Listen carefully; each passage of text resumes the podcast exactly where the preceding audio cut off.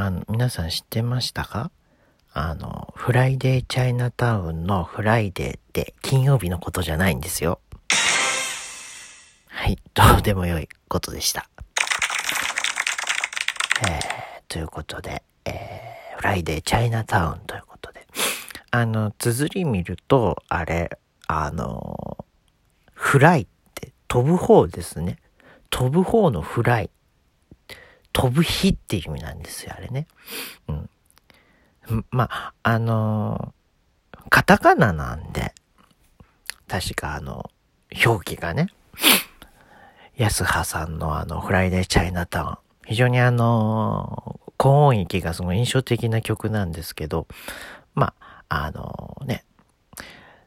横浜の中華街のことなのか、神戸のことなのか、まあそれはまあど、ど、どっちに置いといたとしても、こうね、頭の中にこうちょっとこうね、中華というか、ね、チャイナタウンがこう、ファッとこう、浮かんでくる。そういう、まあ情景がすごい浮かんでくる曲になるんですけど、もうね、あのー、別に金曜日とか、ね、フライデーナイトだからとかそういうの関係なくてっていう曲なんですよね。でもやっぱり、あの字面を見ちゃうと、あの、あ、フライデーチャイナタウンみたいな感じで、あ金曜日に聞かなきゃいけないのかなっていうふうに思うわけなんですけれども。さてさて、えー、今日はですね、4月の26日金曜日ということで、えー、まあ、あのー、4月最後の金曜日、プレミアムフライデーっていうね、なんか、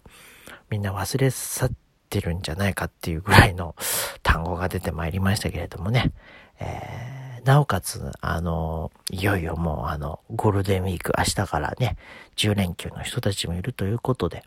まあ、なんでしょう。ね。今日が仕事最後だよっていう、仕事最後っていうのもあれですけどね、ゴールデンウィーク、まあ休み前最後ですよっていう。というかもう平成終わりますよね。平成最後の仕事だったっていう人もまあ、多いとは思うんですけれども。まあね、あのー、そういうの関係なくね、あの、生きてる業種、まあ僕みたいな人たちもまあたくさんいますのでね、なんかこう、非常に複雑な心境ではあるんですけれども、まあ、あのー、ね、その昭和から平成になる時に比べると非常にその、なんだろうね、明るい感じがしてね、なんかこう、こういう代替わりっていうのもいい、いいんじゃないのかなっていうふうにまあ思うわけでございます。ね、まあその国民がね、こうなんかこう、喪に服すというか全体的にこう下に向いちゃった状態でこう時代がこうなんとなく変わっていくっていう感じだったと思うんですよね、平成っていう時代はね。うん。まあ、だから今そのなんかこうもうね、その数年前からこうね、あのなんだろう、変わりますよっていう風な流れになってって、徐々に徐々にそれがこう、目に見えてきたわけじゃないですか。まあそれが一番はそのね、新しい言語の発表っていう一つのその到達点なんですけどね。もう、そ、そこに、でもちょっとこう一つのね、なんかこう、時代の節目っていうものを感じて、なおかつ本当にその、日本っていう国だけなんですけどね、その、なんかこう時代の節目というか変わり目っていうものをこう強く感じる、そういうまあ4月だったかなという気はしますね。まあ残りあと4日ということで、えー、なんかいよいよもうなんか平成が終わって令和がやってくるという、なんかそんな感じはしますけど、やっぱりね、ちょっとまだまだね、実感が湧かないというか、うん、どんな風になるのかわかんないですね。あの、天皇陛下が変わるっていうことなんだけども、その、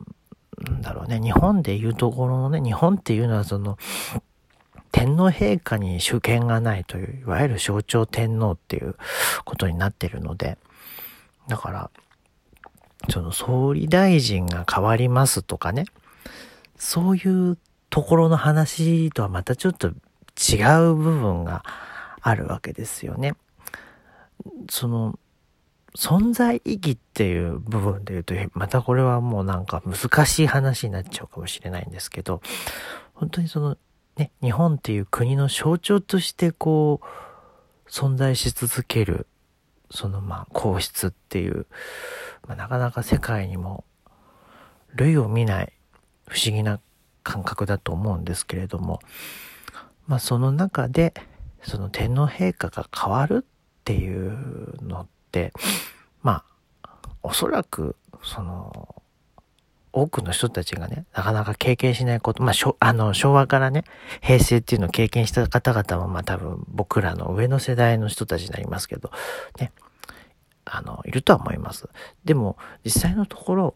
僕は昭和60年生まれなんですけれども、昭、その、ほとんど昭和生まれ、平成育ちの人なので、もう物心ついた時か、からもう平成だったっていう、昭和だった記憶がもう全く一切ないと。あるわけがないという。さ、僕は3歳か4歳ぐらいの時ですよ。その、時代が。かかったの。だ全然覚えてるわけもないですからね。なんか全国民が喪に服してたとかね。なんか CM だってなんか、その、ね、一部音が差し替えがあったとか、そういうような、そんなね、逸話を後で知るぐらいに、当時全然そんなわかるわけないじゃないですか。で、じゃあまあいざこうやって時代が変わるぞ、ね、天皇陛下が変わるっていう、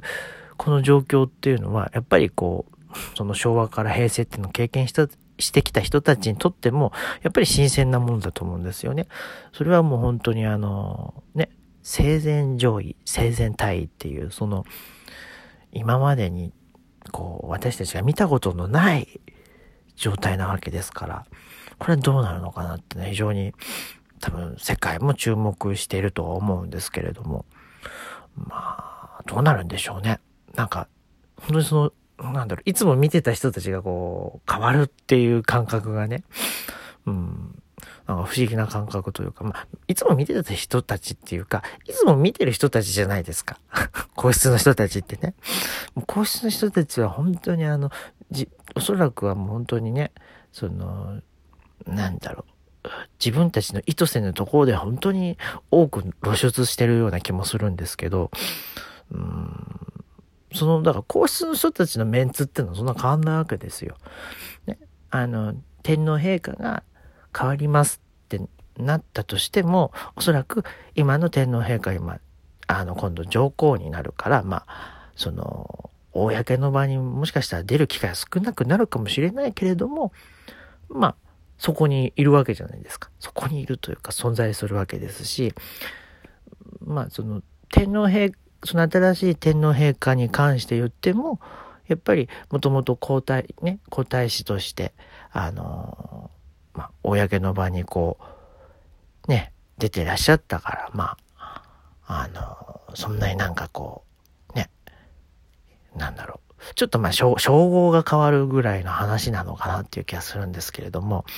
でもやっぱりこれはわかんないですね。いざ見てみないとね。我々がどういうふうにこう思うかっていう。うん、まあそこは本当にねでも日本という国って意外としばらくしたらなれるかもしれないしまあなれないかもしれないと。ね、だからもうこれでまたこういろいろとねもう無駄な論争が起こるという気はしますけれどもね。うんまあ別にねそこのその皇室の人たちがね、天皇陛下がとかね皇太子殿下がとかそういうなんかこうこっちに何かしてくるっていうことはないわけですね。な、なんて言うんだろう。よくわかんない よくわかんないって言っちゃうとあれなんですけど、もう非常に難しい存在ではあるんですけれども、でも、まあ、象徴天皇っていう一つ言うと日本の象徴、日本のその、日本国民のそのあり方というか、ね、その、日本という国のこう体現というかね、そういう意味合いでも、まあ、なんだろうそのね象徴というか日本の家族の姿というかいろいろなものがこう多分、うん、まあ私たちはそこにね投影していいと思うんですよね。うん、だから昔みたいにねその天皇陛下に主権があってで、ね、本当に天皇陛下万歳っていうようなそういうあのねその昭和の頃のような感じではなくてなんかこう象徴って言われると本当に、な、なんだ何を象徴してるんだ何、何をこうイメイメージしてるんだみたいな感じで非常に難しいっていう感じはするんですけど、まあ、ね、あの、簡単に言っちゃうと象徴っていうのはやっぱりさ、いわゆるマスコットみたいな感じでね、まあ、日本のマスコットっていう 言い方をしちゃうとちょっとなんかね、ちょっと変な感じなのでね、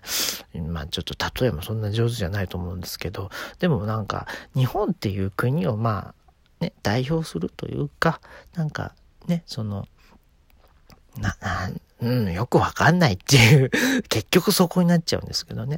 でも、やっぱりその、日本人の、な、持っているその、な、日本を愛する気持ちとか、その、ななんだろうね、こう、誰かから、